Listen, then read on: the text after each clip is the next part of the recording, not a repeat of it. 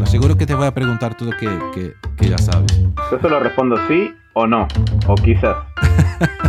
sí, es la, la entrevista. ¿Me quito la ropa o, o, está bien así? ¿Qué pasa? Bienvenidos a más un Atomcast Internacional. Yo soy Leonardo Romeo, diseñador industrial y gerente de diseño en Tech Electrodomésticos aquí en Madrid. Y hoy hablamos con Ramón Garriga, comunicador del PAN, del canal Gluten Morgan en Argentina.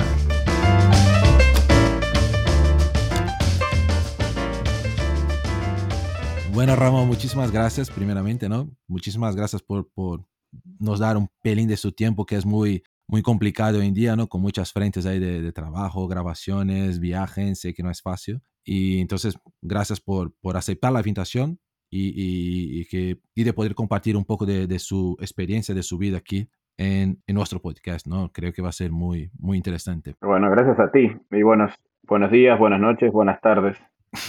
Depende en qué momento estén Exacto. escuchando el podcast. Claro, qué momento, qué año, ¿no? No sabemos.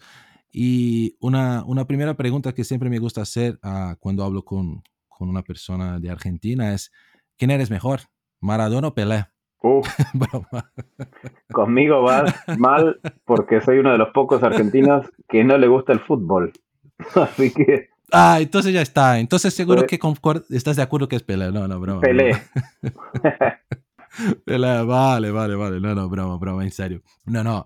Eh, la, la, la, lo que me gusta preguntar a la gente es que nos cuente un poco de su, de su jornada. Desde que ha empezado, sé un poco de su historia, que ya, ya fuiste famoso. Es su segunda fama ahora, ¿no? Se podemos llamar así.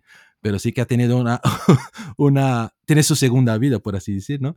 Pero has tenido su, su, historia. Entonces, me gustaría que, que, que contara un poco qué, qué, ha estudiado, por qué, o, y después un poco de su, de su carrera y vamos ahí como, como curiosos preguntando algunos otros uh, detalles. Bueno, sí, es la verdad sí, es medio extraño. Todos, yo digo un poco por accidente, porque en realidad todo fue, nunca estudié nada, eso es lo más raro. O bueno, o estudié por mi cuenta, no es que estudié en escuelas o en lugares. Eh, no, todo lo hice por mi propia cuenta y realmente estudio y estoy siempre estudiando, investigando cosas. Eso es cierto, pero no es que me, tengo un título de algo.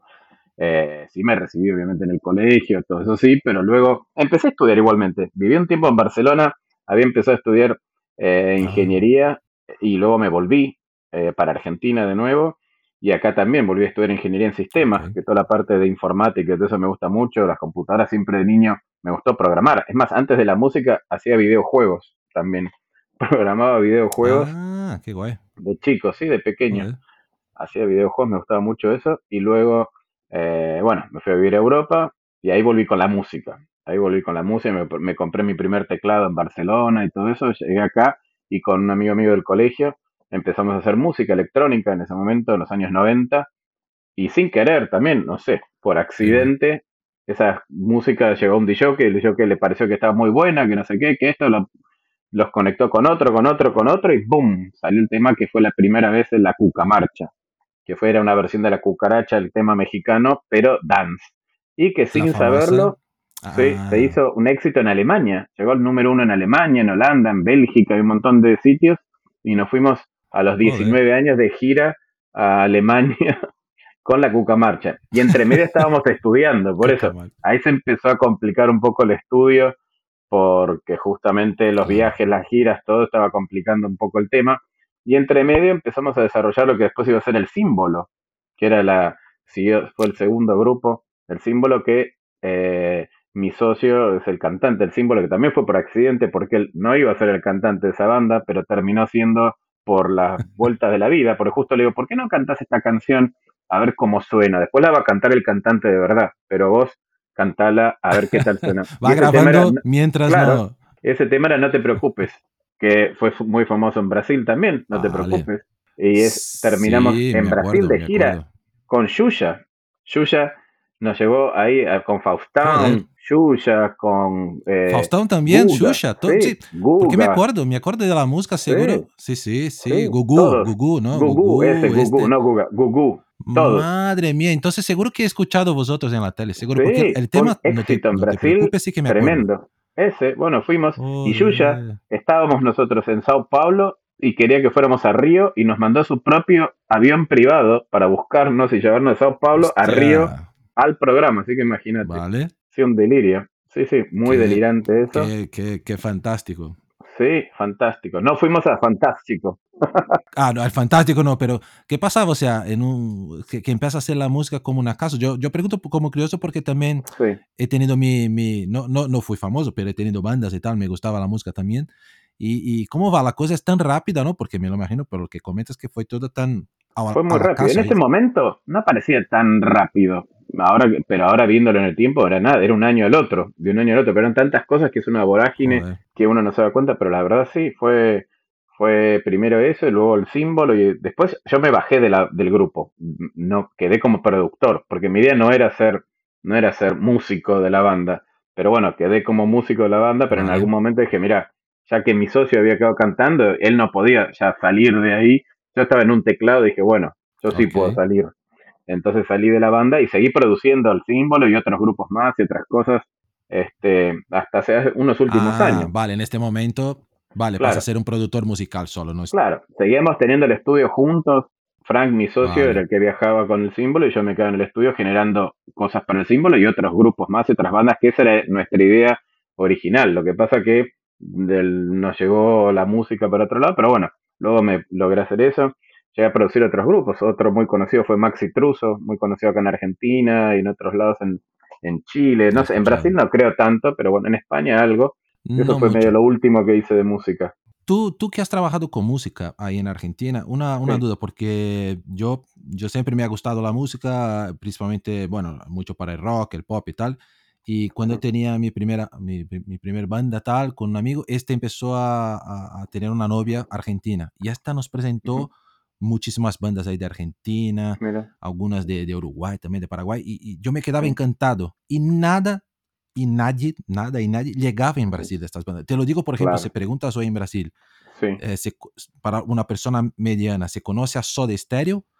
Es muy probable que diga que no. Digo Soda Stereo, no estoy hablando de otras pequeñas. Sí, sí, sí. ¿Qué, qué piensas tú? ¿Qué, ¿Por qué pasaba esto? ¿Era, ¿El mercado era cerrado para, para Latinoamérica por, por el idioma, por alguna razón? Yo, no, sí, Brasil para mí es un, es, es un propio universo. Brasil, eh, es cierto, con el idioma está, no está conectado con Latinoamérica. Ahora sí, te diría un poco más. Pero Brasil, el mercado un en portugués, más. dentro de Brasil están ellos solos. Si bien las músicas brasileñas son muy famosas en toda Latinoamérica, no al revés las en español sí. no son famosas en Brasil, salvo el símbolo, que fue Muy como uno de los primeros temas que funcionó solo, que entró ese tema No te preocupes, no sí. sabemos cómo, sí. pero entró ese tema ahí en Brasil y fue muy raro. Después creo que también había entrado con una rubia en el avión, dos o tres entraron, claro. Los menudos, estos clásicos, sí, sí. Claro, pero Brasil como que es más exportador y no tanto receptor en español. Pero últimamente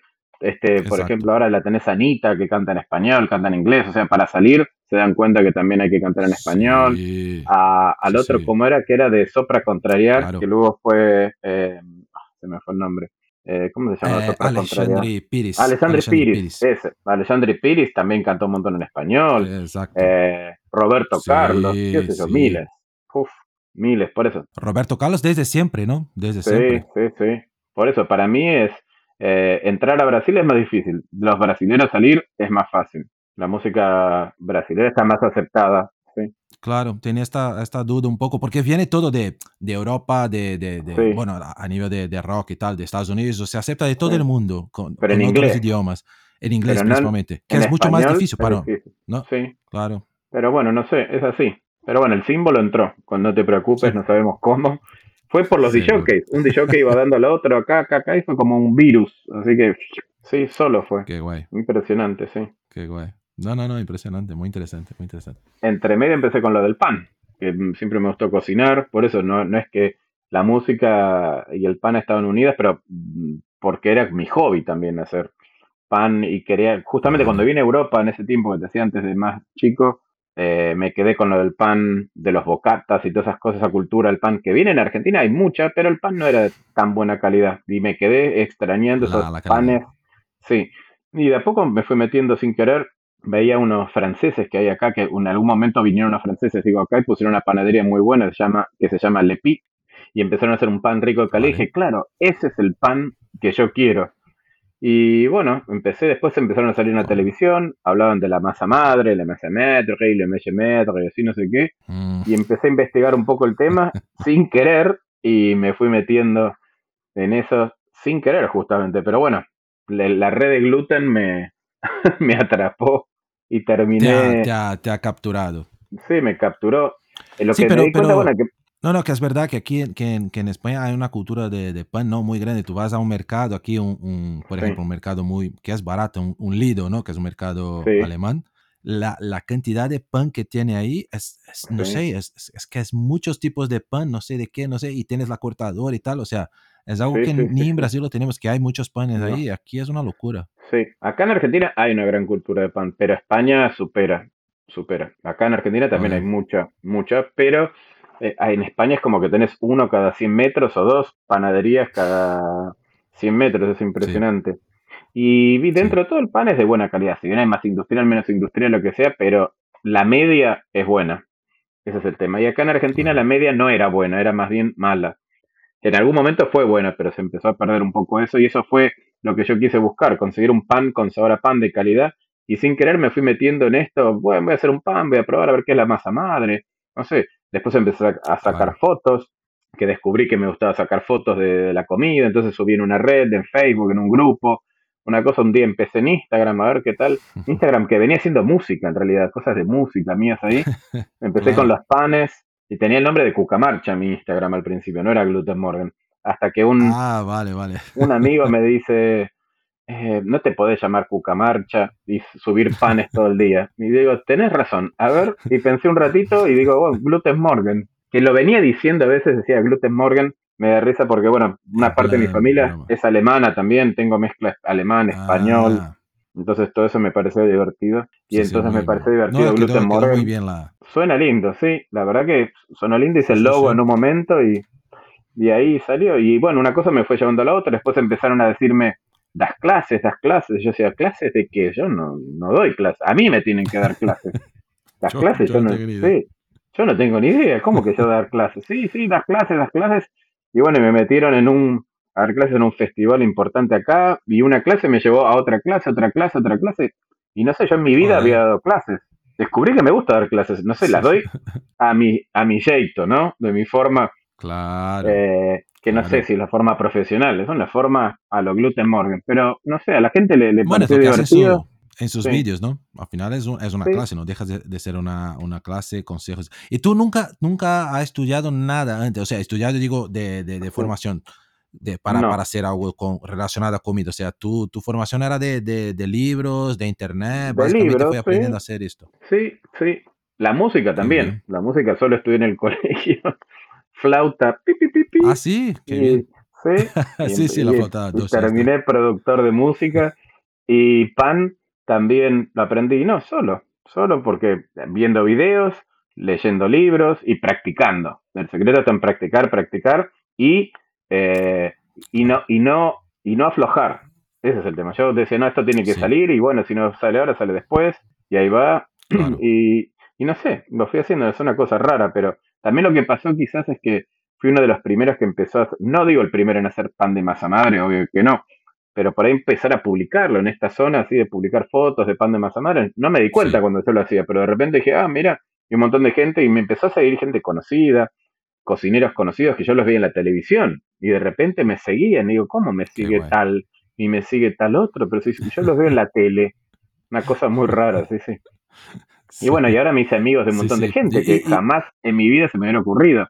Claro. No, digo, lo más loco de todo esto es que encima me ocurrió después de los cuarenta y pico de años. No, no es que a los 20 años, a los 20 años fue la música. Y a los cuarenta y pico, el pan. Claro. Una cosa media, dar un vuelco así de la nada, jamás se me hubiera ocurrido. Digo, si esto lo hubiera planeado, jamás me hubiera salido. Esto fue, por eso digo, un accidente. Nunca, nunca había.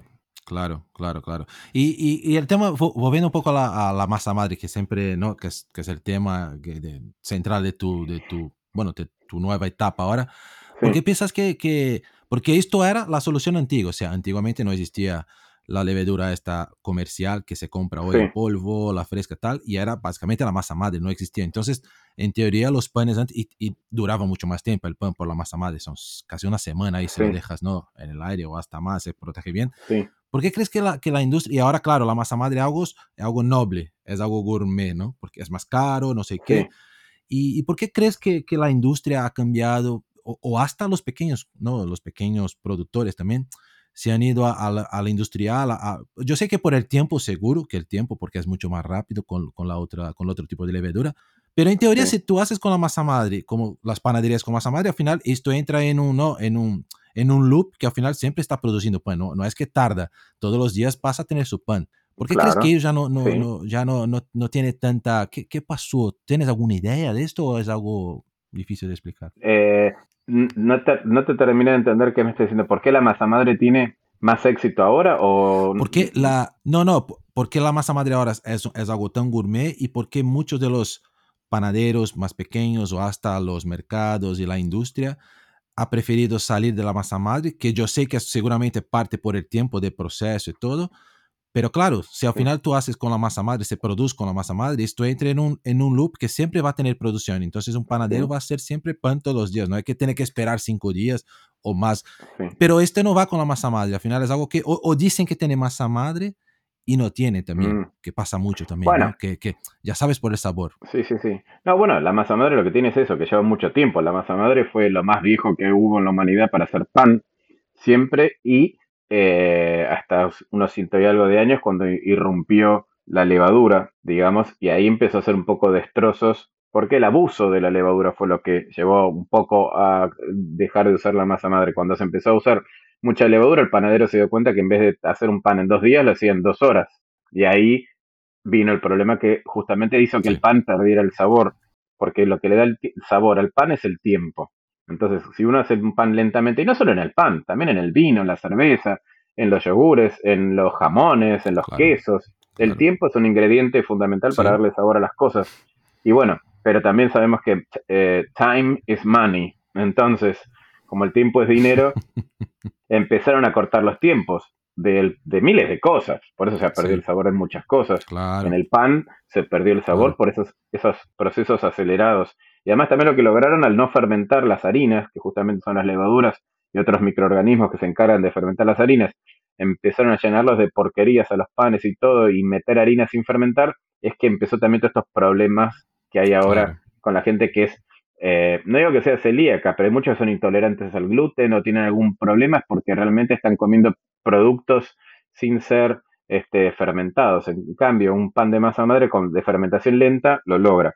Pero no es solo igual la masa madre, ojo, también se podría hacer con levadura, pero habría que respetar los tiempos, usar poca levadura y hacer fermentaciones largas, que eso está correcto también, no está mal. Pero bueno, eso está después en los panaderos, en las cosas, de ver cómo acomodan sus tiempos y realmente cuánto pueden o no hacerlo. Igual hay toda una movida de vuelta a volver a ese sabor eh, más natural. Mismo la industria también lo sabe y lo está haciendo en parte. También he probado algunos productos industriales dentro de todo y están bastante bien.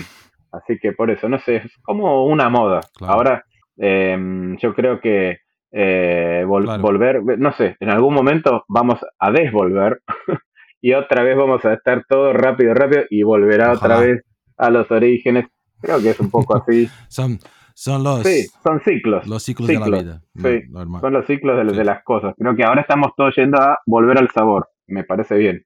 Esperemos que dure así muchos, muchísimos años. Ojalá, ojalá, ojalá. Y, de, y, una cosa que, que, sé que utiliza siempre, ahora tienes hasta, he visto uno de los últimos vídeos que tiene un, un molino gigante. Me acuerdo que tenía los molinos estos pequeñitos alemanes que, que me encantaba tal. ¿Tú crees que cambia mucho cuando, cuando utilizas la harina hecha con el grano en el molino o al final da igual si compras una buena harina y que sientes algo distinto en esto o la verdad, moler tu propia harina sí, tiene toda su mística. Es, por ejemplo, yo lo digo como el café. Uno puede comprar el café molido, café en grano, molerlo uno mismo. Bueno, esto es medio por el estilo. Si bien tengo un molino pequeño, en Barcelona también tengo un molino grande, es para más cantidad. Pero lo interesante de moler tu propia harina es que uno sabe qué trigo está moliendo, puede hacer su propia mezcla, puede hacer su propia granulometría, o quiero más grueso, más fino, puedes hacer algunas mm. cosas más. Pero igualmente, más allá de eso, hay buenas harinas también. Ojo, hay muy buenas harinas ecológicas. En España, sobre todo, hay una variedad de harinas increíbles. Ahora, acá en Argentina, han mejorado las harinas realmente. El trigo siempre fue bueno. El problema eran los molinos que hacían mezclas y no hacían harinas de calidad. Pero hay toda una movida ahora internacional de conseguir mejores harinas. Igual tener un molino es como un lujo, tener tu propio molino, molerlo uno como quiere este grano, o moler no solo trigo, moler centeno, moler espelta, moler camut, hay muchas cosas. Es interesante, es un plus, no es que te va a cambiar el pan por completo, pero está interesante, por eso te decía, es como tener un molino de café en casa, es algo un poco más, un pasito más. Sí, que ya estás ahí más interesado en el tema y vas ahí mejorando cada vez más, ¿no? Y, y, lo mismo te pregunto que, que tú has empezado seguramente a hacer el pan eh, en su casa, me lo imagino, con su, con su horno ahí que tenía de uso doméstico y tal. ¿Y cómo lo ves el tema de eso? Sé, sé que hoy ya tienes su, su estructura mucho más, o, casi ya profesional, ¿no? Que, que tienes de, en su estudio ahí, hasta en, en el AVE aquí en Barcelona. ¿Cómo ves el tema de, de, de, los aparatos que la gente tiene en casa, que al final son los hornos o las estufas, estas normales de toda la vida? Eh, si se puede hacer un buen pan ahí o, la olla esta también de hierro fundido y tal, sabemos de fundiciones y tal. ¿Cómo ves que esto, esto se puede hacer un buen pan o la gente tiene que invertir en algo mejor o, que el producto sea mejor de, que, está utilizando para hacer el pan? Yo he estado haciendo pan en infinidad de lugares donde viajo, en hornos a gas, hornos eléctricos, hornos a, este, mm, eh, industriales, hogareños, y la verdad que cualquier horno se puede hacer un buen pan. el secreto está en primero en hacer el pan, o sea, la masa que el pan esté bien fermentado, bien formado, bien eh, retardado en frío, ¿no? Y luego viene el horno. El horno obviamente es importante, pero te diría que con cualquier horno más o menos se puede hacer un pan digno. Obviamente quizás un horno eléctrico logras un mejor dorado, si usas la olla de hierro es mucho más fácil. También está el, el, tip de la bolsa, esas bolsas que uso yo de que son para hacer pescados, carnes o pollo, se pueden usar y logras un buen pan. Se puede hacer, eh, eh, este verano en la Patagonia he hecho el pan eh, hasta en el fuego, directamente asado directo en el fuego con, con la olla de hierro. Por eso hay muchos métodos. Yo creo, el secreto está en hacer una buena masa madre bien, hacer una buena fermentación y lograr un buen pan. El horno es importante también, pero no hace falta tener el mega horno. Obviamente que toda esa tecnología te ayuda y si uno se va a dedicar a esto, lo mejor que hay que hacer es invertir en eso. Pero si uno quiere hacer un pan casero simplemente una o dos veces por semana con tu horno de casa, no hay ningún problema. No hay problema. Guay. Y, lo que comentamos, claro, tengo, tengo curiosidad de saber, o sea, tú, tú tenías ahí toda su, su estructura eh, eh, en Buenos Aires, ¿no? Para grabación y tal. Y ahora has abierto, no sé si has abierto, quería que explicar un poco cómo funciona este Gluten Lab, ¿no? Aquí en, en por Barcelona, aquí en España. En Barcelona. Bueno, lo acabamos de estrenar. Ah, guay, muy bien, muy bien. ¿Y cuál la, la idea? No es un, el Gluten Morgan Lab en Barcelona es lo mismo que el Gluten Morgan Lab en Buenos Aires. Funciona cuando estoy yo. Por ahora es así. Eh, eh, no es que es un local o es un lugar que, están andando. No, son, es un espacio de cocina que tengo para donde cuando esté en tal lugar voy. La idea es ir y venir de, de Buenos Aires a Barcelona, no sé, cada dos, tres meses, estar un poco allá, un poco ahí y generar contenido en ambos lados, porque está interesante tener una pata también en Europa, acá en América y quién sabe después en otro sitio, ojo, o en otro lado, pero esa es básicamente la idea del Gluten Morgan Lab. Por ahí más adelante se abra y cambie y, vengan otros panaderos o ayuden otros, otros colegas, no sé, por ahora lo acabamos de abrir, es algo muy nuevo. Pero sí, es ir y venir en principio, está recién estrenado. Vale, vale. No, no, tenía curiosidad, pero no sé al final cómo, cómo ves el público, porque estando ahí, que seguramente ya tienes una buena idea hoy en día, seguramente por Latinoamérica va muy bien, o, hasta Sudamérica, seguramente. En España, claro, por, por el idioma, creo que ayuda mucho. ¿Y cómo ves el tema de después de la pandemia, que seguramente ha cambiado? Yo he visto muchos amigos que a mí siempre me ha gustado el tema de pizza pan, entonces me, me estaba muy, muy tranquilo en esto, pero he visto mucha gente que, que se ha creado un boom ahí, ¿no? de, de de hacer pan, ¿no? O, masa madre. Yo he visto muchos amigos empezando a hacer masa madre, desistiendo, no, esto no funciona, que está con un olor. Y yo digo, no, tío, el olor así, queda mm. tranquilo, está funcionando. Y estos, y, y, algunos van para, para, el, para el proceso más práctico y rápido. No, no, esto cuando hace la primera masa madre, tranquilo, que ahí vas a tener por años si, se lo cuidas bien, ¿no?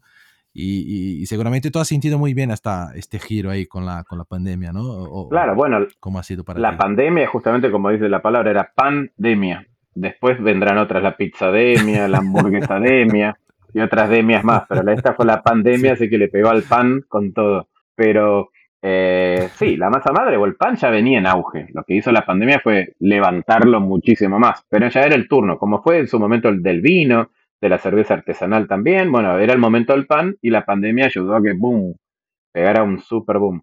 Y un montón de gente me ha escrito que a raíz de la pandemia, que perdió empleos y cosas y terminaron eh, poniendo una pizzería, un pequeño emprendimiento de panadería.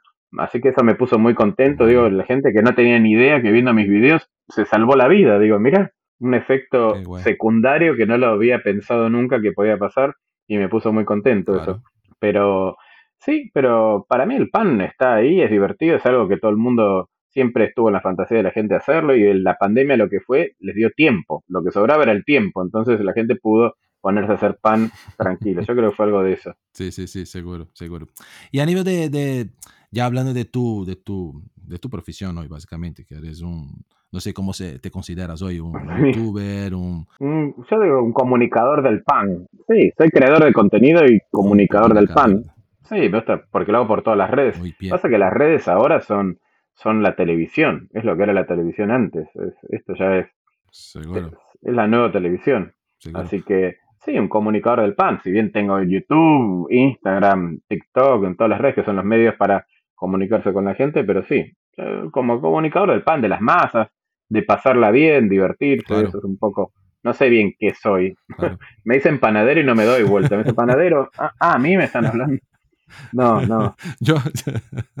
ah, era No, no, y, justo en esto que quería, que quería, quería entender de ti, o sea, ¿cómo, cómo, cómo ha sido para ti, o sea, empezar este trabajo eh, en las redes, ¿no? ¿Cómo has sentido que, que, que, piensas tú que has funcionado más? Porque claro, la gente siempre está, siempre hablamos con distintos profesionales, muchos de, de, diseño, la gente que tiene su propio negocio también o quieres hacer cosas.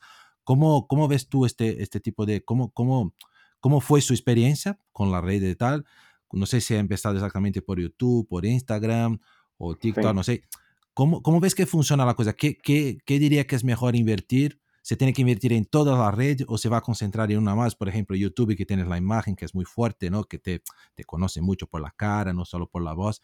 ¿Cómo, ¿Cómo, consideras que, que sería una, una, estrategia interesante de, de, trabajo? Bueno, yo comencé por Instagram, la primera red que tenía, no, Facebook e Instagram, con las dos tenía, pero Instagram, como me gustó, era más fácil de fotos y eso, y descubrí que me gustaba sacar fotos, también las empecé a sacar en Facebook. Después, más tarde abrí YouTube porque me pareció divertido, pero no me animaba o subía poco. Porque al principio no daba la cara, al principio era fotos y no sé qué. Hasta que un día, no sé, bueno, empecé a dar la cara a ver qué pasa y descubrí que me gustaba. Pero a mí me parece que están en todas las redes. Lo que, las redes que uno se sienta cómodo. En TikTok también estoy. TikTok lo que tengo un poco más tranquilo, pero las que más me cómodo me siento son en Instagram, YouTube, Facebook. Yo creo que hay que estar un poco en todo. Pero lo que tiene cada red es que cada red tiene como su formato. Hay que saber qué postear en cada red. Por ahí puede ser lo mismo adaptado o visto desde otra forma, como que cada, cada red tiene lo mismo. Si uno copia lo mismo en todas las redes, no es tan efectivo. Es mejor como darle una forma específica y acomodarlo para cada red. Es como que cada red tiene sus códigos, sus algoritmos, su forma de verse distinta. Algunos se ven más en ordenadores, otros se ven en móviles. Por eso hay que pensar un poco el público. Pero sí, estar en todas las redes eh, obviamente va a servir, pero hay que hacerlo bien. Y ser constante, ese es un tema. La constancia es fundamental. Si uno no es constante, no, no va a ir a ningún lado. Y te tiene que gustar. Si esto no te gusta, se transforma en una obligación y después uno lo termina dejando. Correcto. Mm. No, no, no, genial.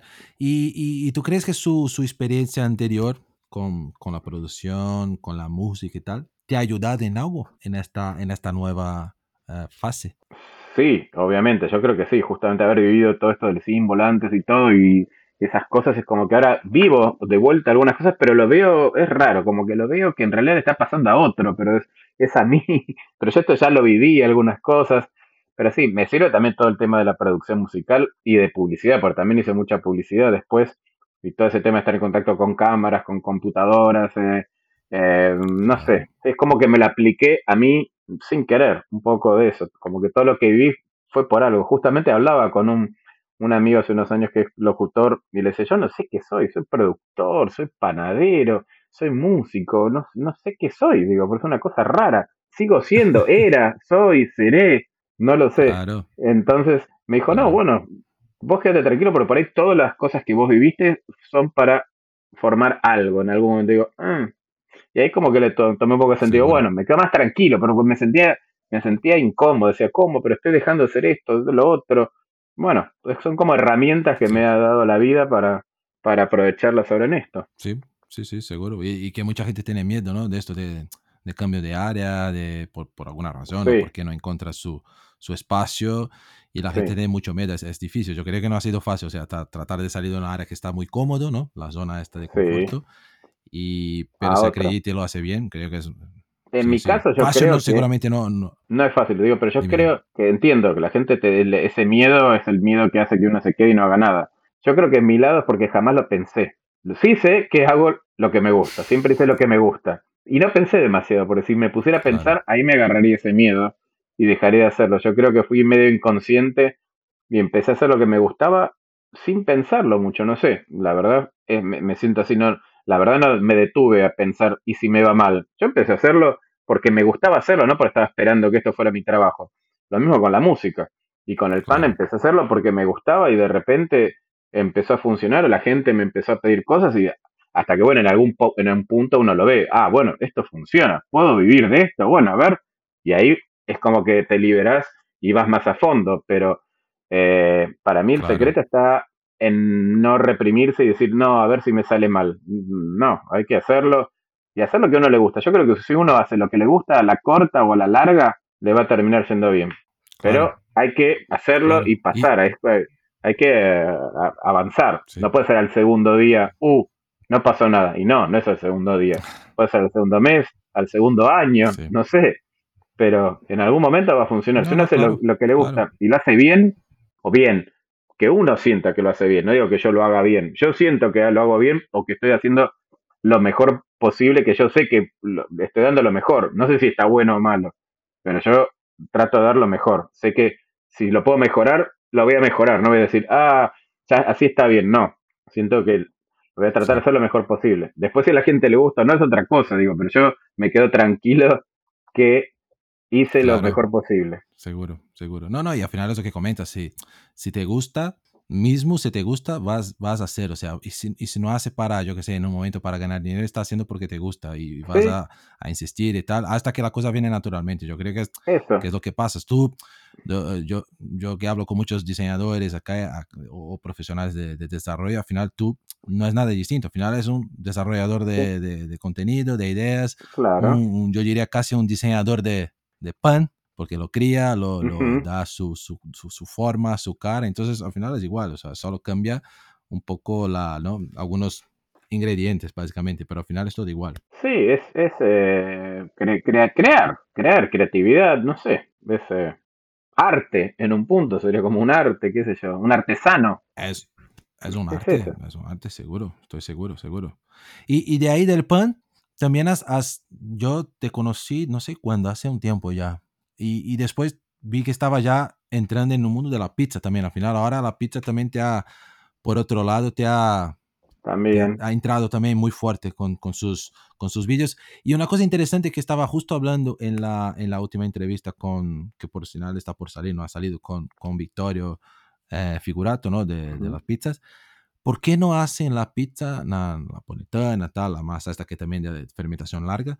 Pero no es, no es tan normal que se utilice la masa madre ahí en este caso. Se puede hacer, es verdad, pero no es tan común. Sí. ¿Tú, tú, ¿Cómo ha sido para tu esta experiencia? Bueno, yo ya hacía esto antes de que se hiciera conocido todo esto que hago. Lo que en realidad hacía las, o lo que se me hizo conocido son las cosas que yo hacía en mi casa, que me gustaba hacer: pan, pizza, hamburguesas eh, masas, no sé, comer rico. Básicamente creo que es eso lo que a mí me gustaba. Y la pizza es importante para mí. Siempre me gustó hacer pizza y siempre sigo creciendo, sigo aprendiendo. No digo que hago la mejor pizza del mundo, ni, ni ahí, pero me divierte hacerla.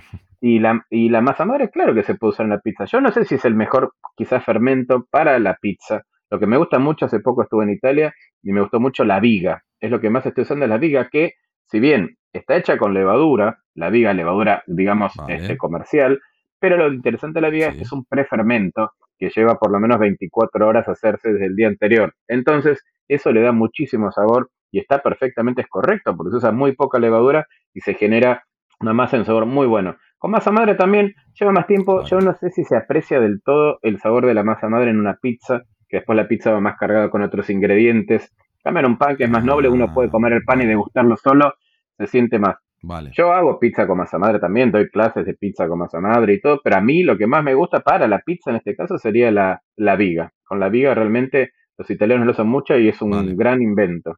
Que es, sería como una masa madre rápida, hecha de un día para el otro, con menos complicaciones. Para los que quieren empezar con este mundo de los fermentos y prefermentos, por eso es una buena idea arrancar con la viga antes de meterse en la masa madre. Y logran panes o, masas de alta calidad, muy sabrosas, muy ricas. Claro, claro, claro. Pero creo que es un poco lo que comentas tú, creo que es un poco por eso. Porque al final, sí o sí, es una fermentación larga que se hace en la pizza también, de dos, tres días, dependiendo de cómo Al final coge sabor de sea la, levadura comercial esta, ¿no? Por, por llamar de algún nombre, o la masa madre. Al final vas a coger sabor sí o sí. Claro, el secreto es el tiempo, darle tiempo. Si uno le da tiempo a las masas, o bueno, lo que sea, pero en este caso estamos hablando de masas, está súper correcto hacerlo con levadura, con masa madre, con lo que a uno le guste.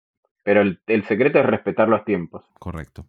Y, y, solo una última de, sobre la masa madre, yo creo, al final, sí. para la gente que siempre está interesado, o estos que empiezan a hacer y, y desisten muy, muy rápido, no, no van ¿qué, daría como consejo para la mejor forma de hacer su masa madre? Esto porque la gente siempre pregunta, mira, tiene las, ¿sabes? Las bacterias estas que van a estar ahí, no sé si tiene dónde vivo, hay, hay diferencias si hago en una, en una región distinta porque va a generar algún otro tipo, seguramente hay, hay otras, ¿no? Otros tipos de, por la región que esté del mundo, que es más rápido, menos rápido, más calor, menos calor.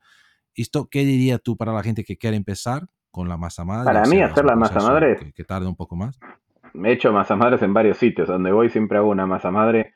Es fácil de hacer una masa madre. Para mí lo primero es perderle el miedo. Por mucha gente le tiene miedo a la masa madre. Hay muchos también que se han encargado de complicarlo, de hacerlo difícil, que hay que pedir permiso, pedir perdón, hacerle saludo al sol y no sé cuántas cosas hay que hacer para hacer una masa madre, que es algo muy simple. Es un poco de harina y agua y tiempo. Lo que yo les digo es que eh, hay muchos métodos. Mi método es muy simple, es a ojo si bien vamos a hacerlo profesional, deberíamos medir, pesar y un montón de cosas, pero para hacerlo tranquilo en casa con un poquito de harina y agua, buscando siempre una textura un poco más espesa, la idea es que no sea muy líquida. Cuando le hacemos un poco más espesa, como una papilla o un puré, va a ser más fácil de hacer. Y estar atentos un poco y no seguir tanto a rajatabla, no por cada 24 horas, no. Tratar de ver un poco qué es lo que está ocurriendo. Y hacerlo día a día, de a poquitas cantidades, y van a lograr una masa madre. Cuanto más se relajen, mejor va a salir. Me pasa a veces que en muchas entrevistas así hago una masa madre en el momento en vivo, dejo el frasco abandonado ah, vale. y sale una masa madre igual. Vale. Y digo, y pensar que hay gente que está hace tres meses tratando de, hacerlo y simplemente con mezclar un poquito de agua harina y dejarla abandonada por ahí, funciona. Por eso, cuanto uno más se relaja, más va a funcionar. Cuanto más encima esté más nervioso, menos va a funcionar. Es algo así. Es algo místico tiene. Sí, sí, es un poco. Hay un tema, exacto, hay un tema emocional ahí que tú también la masa siente tu, tu cuerpo también. Así es. Genial. ¿Y, y, y tenéis algo que, que, estás ahora? Porque ya, joder, ya de, pan creo que ya, ya, ya ha hecho casi todo que, ¿no? Ya, ya en, su, en, su, en, sus vídeos tal, ya, ya se hizo de todo. Yo he visto uno que me encantó, este de cacao. Yo ah, probado en su momento, joder, fantástico, me, me, me, llamó mucho la atención con de todo. ¿Qué, qué tienes para, planteado un poco para, para el futuro de, de Bueno, que, que, además del laboratorio, ¿qué piensas ahí que va, Bueno, aparte de lo, que me has dicho del pan de cacao, justo en este, hoy estaba haciendo un pan de yerba mate, de, de del que sucede. Uh. Interesante, sí. Otro hizo de maíz morado, también que es interesante. Me gusta jugar, pero en sí, ¿qué es lo que aspiramos? Bueno, mi idea es, eh, bueno, seguir creciendo, viajando mucho. La pandemia me frenó durante dos años, no pude viajar mucho. Ahora te contaba, voy a ir a tu tierra, a Brasil, a dar clases voy a ir a Chile, tengo pendiente también ir a México, volver a España, eh, quiero ir a Estados Unidos también, tengo muchos amigos en Estados Unidos. También estoy grabando en inglés, ahora casi todos los videos los estoy haciendo en español y en inglés. Está Gluten Morgan in English, también que lo grabamos para las redes de afuera. Y entonces, eh, esa es mi idea, y crecer, dar clases, viajar, para escribir otro libro. En algún futuro, por ahí habrá una panadería, en algún futuro cuando diga, bueno, ahora abro una panadería, pero para ah. jugar, no para vivir, para jugar algo que me divierta, bueno, hoy hago cinco panes y listo, algo así. No sé, pero... Es edición, edición limitada. Sí, sí, sí, sí. No, lo que quiero, más que nada, me gusta viajar, dar clases, conocer gente, generar contenido, lo que más me gusta. Si tuviera una panadería ahora es como que me quedaría atado, ahí cerrado, y yo estoy siempre encima del producto y voy a estar muy metido en eso y voy a descuidar todo esto otro que me encanta. Muchos amigos, colegas panaderos me dicen, uy, qué bueno, vos que viajás y que vas, y ellos están por ahí atados con la panadería, con los empleados, con las cosas que tienen una responsabilidad más complicada. y yo por suerte se me dio de otra forma, así que eh, por ahora crece eso, crecer y seguir viajando y conociendo y ampliar eh, los idiomas. Eso también por algo me gusta. Justo aprovecho que puedo hablar portugués, inglés, alemán, que los aprendí también así, este, por accidente. Y entonces aprovecho y genero contenido para en otras lenguas. Me parece divertido. Sí, sí, seguro, seguro. Y, las dos preguntas que siempre me gusta hacer para los invitados es, ¿tiene alguien o personas que, que han sido o siguen siendo una, una buena influencia para, para, tu vida o para tu carrera en este caso? ¿Tiene alguna... Sí, bueno, personas así de este rubro de la panadería, ¿me decís? O de... O, cualquiera, que, ah. que, que, o puede ser de panadero o, algún otro profesional o una persona que, que, te, que te sigue inspirando también, ¿no? Claro, bueno, justamente te hablaba de esta, estas, mis dos amigos, que ahora soy amigo, eso es lo divertido, de Bruno y Olivier, que son dos franceses que hicieron esta panadería acá, fueron una gran fuente de inspiración, porque yo los veía a ellos este, haciendo ese pan, la masa madre, y ahora me junto con ellos, vamos a comer, cosas que jamás se me hubiera ocurrido que iban a pasar con ellos, la verdad que sí, y los nombro en el libro y todo. También otro que me llevó fue este Fabio Alberti, que es un cómico muy divertido de acá, eh, que ahora vive en Uruguay, que fue uno de los primeros que me dijo, vamos a dar una clase juntos. Y digo, bueno, ya está. Y también a Mariana Kopman, Mariana Kopman es con quien escribí el libro, que también fue otra, otra loca, que le, sin conocerme casi le dije, vamos a dar una clase juntos y ella ya era muy conocida a nivel este, gastronómico acá, es una bioquímica muy famosa. Y me dijo, sí, dale, damos una clase. Digo, ¿cómo de una clase conmigo en ese momento? Pero bueno, y terminamos escribiendo un libro. Sí, y hay muchísima gente, bueno, que veo en redes y sigo y me inspira. Es como que yo creo que se va retroalimentando todo lo que uno ve, hace, eso hace que otra otra cosa, ve el que hace el otro y así.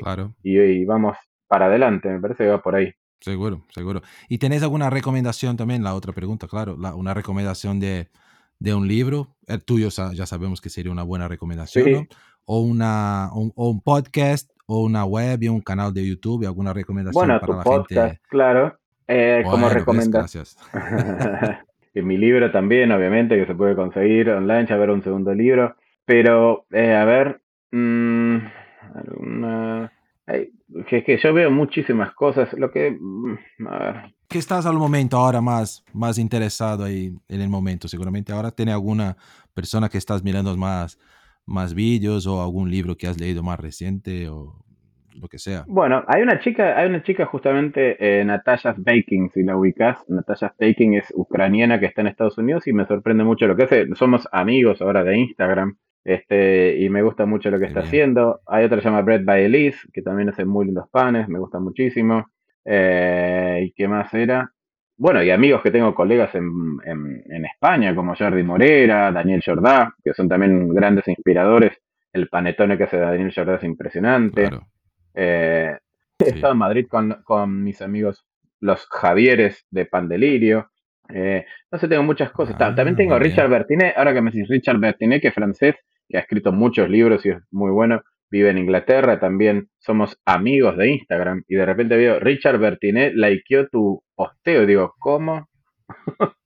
Pero cosas así, sí, cosas muy raras. Me sigue, descubrí por la hija de un amigo mío que me sigue el actor que, creo que se llama Giacomo, como bueno, de Grey's Anatomy, creo, o de, bueno, una serie muy famosa. Ah, creo que es creo que es Grey's Anatomy o una así de médicos, que no la veo, pero que es muy famosa. Bueno, el actor principal me sigue. Yo no tenía ni idea que me seguía. Me dice, lo sigue no sé quién, y miro, ¿quién? Bueno, por eso, muchas cosas locas. Pero básicamente para mí lo que hay que hacer es em, investigar. Para mí el secreto está en la investigación y nunca creerse que uno es un genio. Nada. Esto siempre se está aprendiendo, siempre se puede mejorar. Es más, yo veo las cosas que hacía hace un tiempo atrás y digo, ¿cómo publiqué esta porquería? Digo, ¿y cómo alguien likeó esta cosa? Es horrible. Y porque uno siempre puede ir mejorando y aprendiendo, y esto no, termina nunca, esto es interminable. Claro. Y es eso para mí, y Yo creo que por ahí seguir investigando y probando, y no perder la fascinación. A mí me fascina acá que abro un pan nuevo y digo, wow, wow, me encanta, y es como el primer pan hasta el último pan, sigo sintiendo lo mismo, ¿sí? son como hijos. Genial, genial. Por eso que al final creo que la cosa va, va, va funcionando muy bien. ¿no? ¿Y tú crees, por, por cierto, estos, estos profesionales de, de, fuera que están, que está teniendo más contacto, ¿esto se, se, debe a los vídeos ya que estás haciendo en inglés o porque, claro, hoy, hoy las plataformas como por ejemplo YouTube, y tú puedes meter las, los subtítulos ahí y, entender todo básicamente que están hablando. Eh, bueno, algunos son así y otros como también todos los videos que yo hago sobre todo en Instagram, muchos no son hablados, son videos solo de manos, con música o hablados, son más internacionales y también sirven. Pero eh, hablar también sirve y dar la cara es importante. Si uno quiere ser este, más conocido en un momento, hay que dar la cara, como que la gente necesita ver quién está ahí atrás. Si uno son solo manos y, pies y no sé qué, es como que falta algo humano atrás y eso llama. Y no sé, una cosa fue enganchando a la otra eh, y te vas conectando con muchísima gente. Esas son las redes. Sí, seguro. A ver, ¿quieres dejar un poco? O sea, al final tienes su libro, Pan con sabor a pan, si me acuerdo bien. Es eso, sí. Masa madre, pan con sabor a pan. Sí, ya va por la casi quinta edición. Está llegando a la quinta edición el libro. Está andando muy bien. Por ahora está en español. Debería ya salir en algún otro idioma, pero bueno, por ahora está en español. Y bueno, en mis redes ya todos saben. En Gluten Morgan buscan en Instagram, en YouTube, en Facebook, TikTok eh, y otras redes más por inventarse. Estamos ahí. Eh, Seguramente Gluten Morgan va, va, a estar. Aplicaciones de, de móvil, si quieres para hacer la receta, que la tengo. Ah, tenemos. Tenemos la aplicación Gluten Morgan, porcentaje panadero, que debemos un update. Ahí hace meses, años que tenemos que hacer un update, pero bueno, se nos complica con tantas cosas, no nos llamamos. Pero la aplicación funciona. Tiene algún que otro error, pero funciona. por eso. Así que bueno, en algún momento. Es muy sencilla. Sí, es muy simple. Sí, seguro, Así que pronto tendremos una aplicación mejorada, pero bueno, por ahora funciona. Yo la uso todos los días, así que este funciona, ah, te, ayuda. Sí, porque es muy, es muy fácil dejar las, las proporciones y te, te, lo hace automáticamente. Esto, esto me gustó de esto, o sea, súper sencilla, no tiene mucha, no se ha inventado mucha, ah, muchas cositas, o sea, directa y ya está. Directa, a los bifes, como se dice acá en Argentina. exacto, exacto. Ah, bueno, no sé, ¿quieres decir algo más? No sé si no te he preguntado algo que querías hablar o alguna cosa que va a eh. hacer. Las clases seguramente la gente puede coger la, la web también, ¿no? De Gluten Claro, sí, las clases las voy posteando, las voy posteando. Sí, se van posteando en mi página. También la, tenemos otra donde hacemos masterclass, también que es Gluten Morgan TV. Si no son las mías personales. Eh, sí, pero en las páginas o viendo las redes se enteran de todo lo que estamos haciendo. Y la idea, bueno, es, ir y viajar, ir a Barcelona por ahora, venir. Ya iremos al Gluten Morgan Sao Paulo o Río o Salvador. Joder, estaría bien. Eh, con Praia. Me gusta más con Praia, ¿no? con Praia. La, por eso que está en Barcelona y no está en, Madrid, ya lo entiendo. Perfecto, perfecto. y ya iremos, no sé. Genial. Que el gluten nos acompañe. Genial, genial. Que el gluten, sí, que el gluten esté, esté con, con vos, ¿no? Contigo. Muy bien. Contigo, exacto, exacto. Bueno, Ramón, genial. Creo que, que la gente va, va, a quedar encantada. Saber, y, ya estás ver un poco de tu vida, de el pre. De mi pasado. Saber que, mi pasado me condena. De tu pasado, de su otra. De, exacto, exacto. Sí. Mucho, muy, muy obrigado, por cierto, que porque ya. Que nada. A ver, es un poco esto, Ramón. Muchísimas gracias ahí por, por encontrar un, un hueco en su, en su agenda. Fue, fue una charla muy, muy interesante. Creo que la gente va, va, va a quedar encantada. A ver si si podemos no hacer algo aquí por, por Barcelona, crear algo nuevo o, o por lo menos una charla Y, y, y, unas buenas tapas con un buen pan, seguro. Eso sí, también una, una y una, una feijoada. Una coxinha, un pan. Una cosa que hago muy bien aquí, te lo digo, además de los panes que hago, siguiendo muchas recetas de ti y otras, es el pan de queso. Que vosotros tenéis uh. algo en, en, Argentina parecido, que no llaman de pan de queso, ¿no? Pero algo muy parecido ahí. El Pero que en realidad pero en realidad viene más de Paraguay. Es más de Paraguay o, de, o cerca de, la frontera. No es exacto, porque no tiene queso. O es, es, diferente. Pero sí, son primos. El chipá y el, y el ponchi queso son. A mí me gusta más el ponchi queso que, lo comí toda la vida. Sí, sí, está, está muy bien. Eso siempre lo hago aquí porque dejamos ahí congelado porque, bueno, el pan y el pan de queso, tenemos todas las, las, los trozos de pan congelado, el pan de queso, o sea, esto no puede faltar. Y las coxinhas, una uh. vez a cada X tiempo hacemos las coxinhas también, congelamos Con coxinhas. tenemos... Bueno, aquí, ¿sabes que es una cosa muy difícil encontrar? Se encuentra en algunas tiendas de, de Brasil, aquí mm. catupirí, pero el original catupirí, mm. catupirí, ¿no? Que es una marca, esto no encuentras aquí. Es una pena porque oh. la pizza con, la pizza con catupirí, pollo con catupirí, un toque de uh, catupirí. La gente aquí en España no sabe qué es esto con frango. Mmm, frango, exactamente. es muy bueno. Frango y catupirí o camarón y catupirí. Sí, me encanta. Yo también cuando voy a Brasil me traigo.